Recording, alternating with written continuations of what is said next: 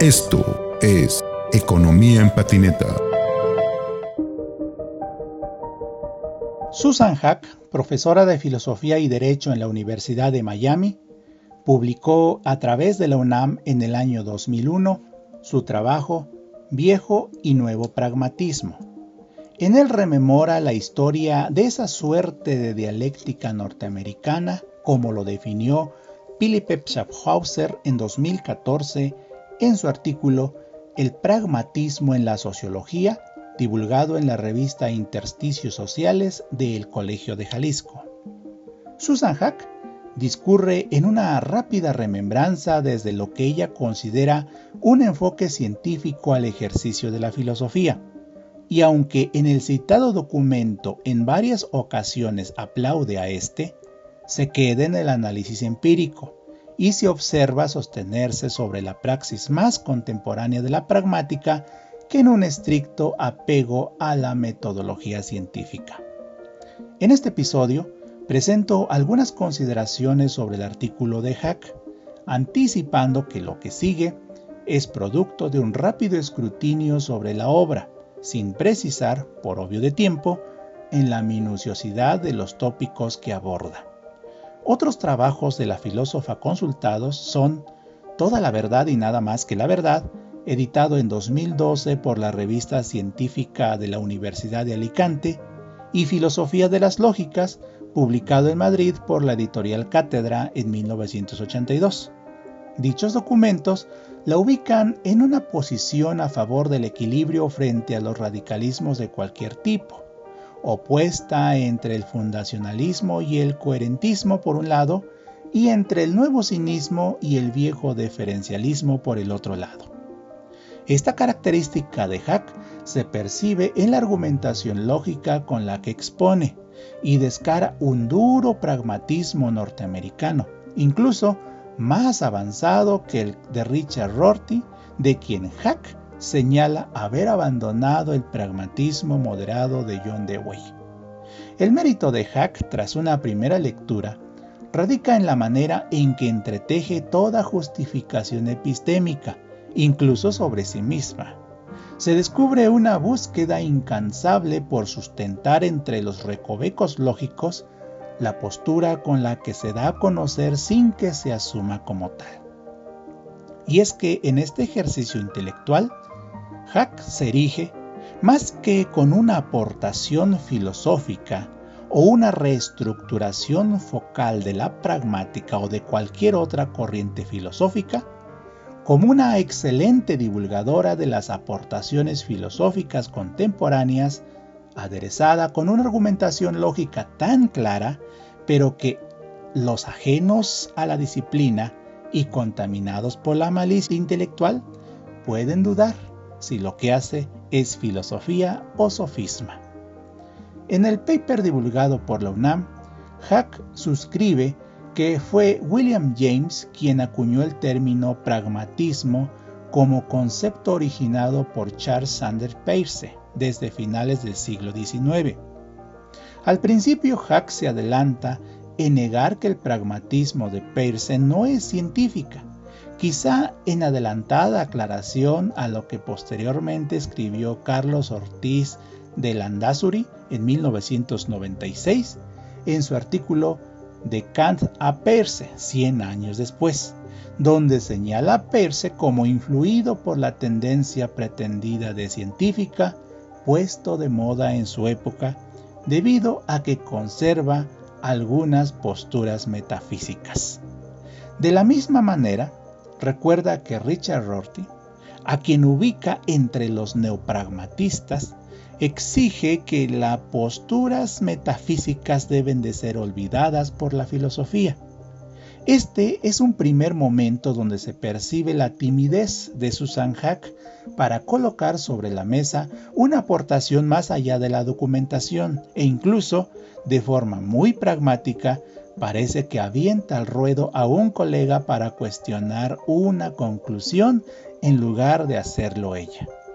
Más adelante, afirma que el genuino deseo de Peirce de descubrir la verdad de las cosas desde una dinámica pragmática sin construirlo desde el utilitarismo, y desde el cual considera a la teología limitada para sostener sus propias doctrinas con el mínimo razonamiento. Sin embargo,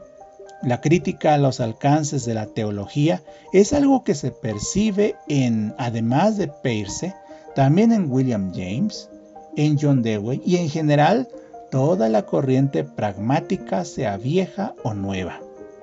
En una clara evidencia de evitar sostener una consideración por sí misma, posteriormente se recarga en Peirce, para parafrasear que el investigador científico es visualizado como alguien que somete las creencias instintivas del sentido común a la crítica, a la afinación y a la revisión. A estas alturas, es muy evidente la admiración que Hack siente por el método científico, y esta vez se recarga en James para repetir la diferencia que hace este de la verdad absoluta y la verdad concreta. La primera en la que expone que la mayoría de las creencias básicas son verdaderas por cuanto son verdaderas por naturaleza, y la segunda limitada por los intereses circunstanciales. Posteriormente, destaca de Dewey la necesaria división que hace él entre religión, moral y ciencia,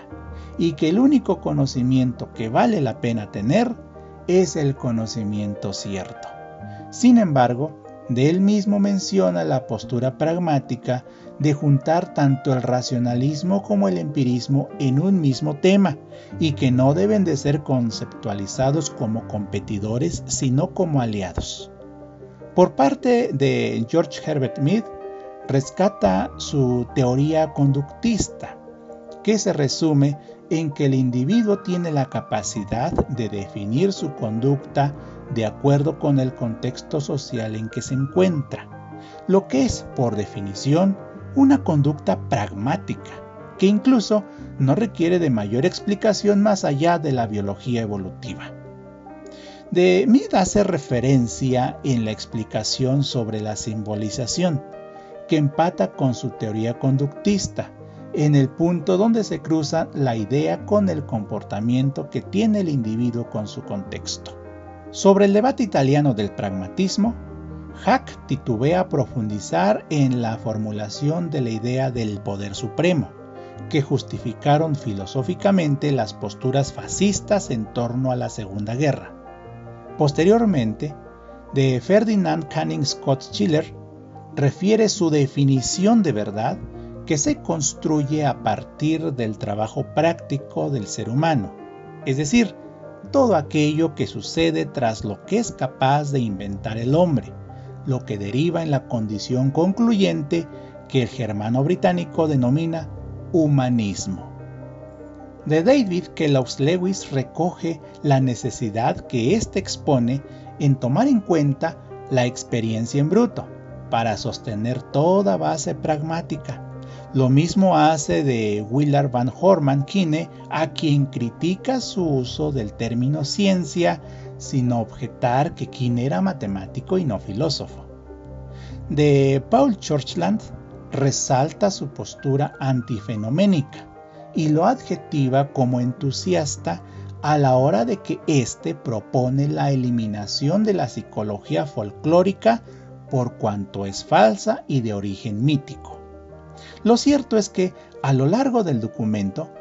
Susan Hack no realiza ninguna propuesta respecto al pragmatismo, pero sí se vislumbra sus posturas neopragmáticas, pero lo hace lejos de una fundamentación científica que, al parecer, la deslumbra.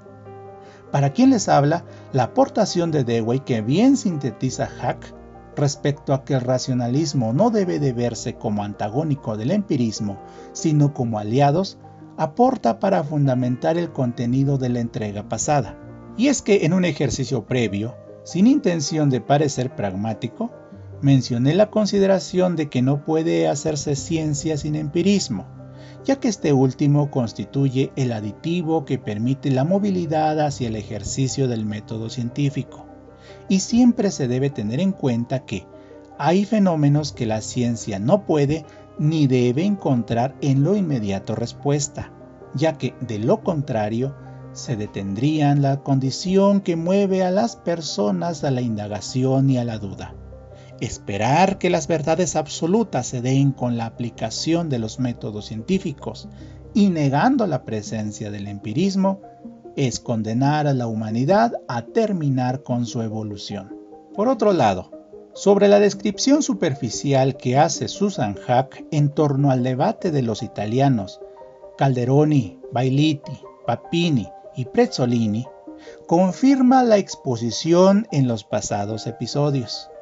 el papel de la filosofía, la religión y de toda la cultura en general sirve para legitimar las estructuras que se materializan en expresiones económicas, políticas y sociales. La única mención al fascismo que hace Hack en su artículo es cuando reconoce que la aportación de los italianos marcó a Mussolini y derivado de esto, se entiende, también marcó al nazismo, al franquismo y a todas aquellas expresiones totalitaristas que se extendieron por Rumanía, Bulgaria, China y hasta Egipto. Viendo el papel de la filosofía sin el protagonismo acostumbrado y sin la subjetividad con que suele verse desde adentro, puede apreciarse sin mucho esfuerzo que, en efecto, forma parte de la superestructura que explica el materialismo histórico. Solo así se puede entender la mutación del pragmatismo descrito por Hack y además la mutación de todo el pensamiento humano a lo largo de su evolución. Por otra parte, es cierto que esta conclusión empírica no podría sostenerse con la balanza de la comprobación científica, pero es que no olvidemos que el método científico reforzado con el positivismo, no son más que categorías superestructurales sujetas y sujetadas a una etapa precisa de la evolución, en este caso al capitalismo. Y pretender entonces cuestionarla desde esta restrictiva posición casi equivale a pretender observar la inconmensurabilidad del espacio a través de la lente de un microscopio solo se vería una infinitésima parte y lo observado no sería objeto de precisión, no por estar mal amalgamado el objeto o la lente, sino por la falta de entendimiento entre lo que significa estructura y superestructura.